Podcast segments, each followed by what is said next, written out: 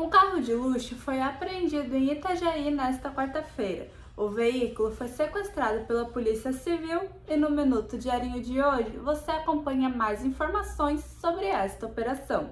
Os agentes investigam o desvio de cargas de uma empresa de Tubarão e que causou um prejuízo milionário ao empreendimento. A apuração iniciou em outubro, quando pelo menos seis cargas de bebidas foram desviadas. A polícia cumpriu nove ordens de busca e apreensão e, além do carro que vale 1,6 milhão de reais, foram bloqueados 90 mil reais nas contas bancárias dos investigados. Tremores de terra foram sentidos em Chapecó nesta terça-feira. Eles foram reflexo dos terremotos que vêm acontecendo desde o dia 10 de janeiro na Argentina.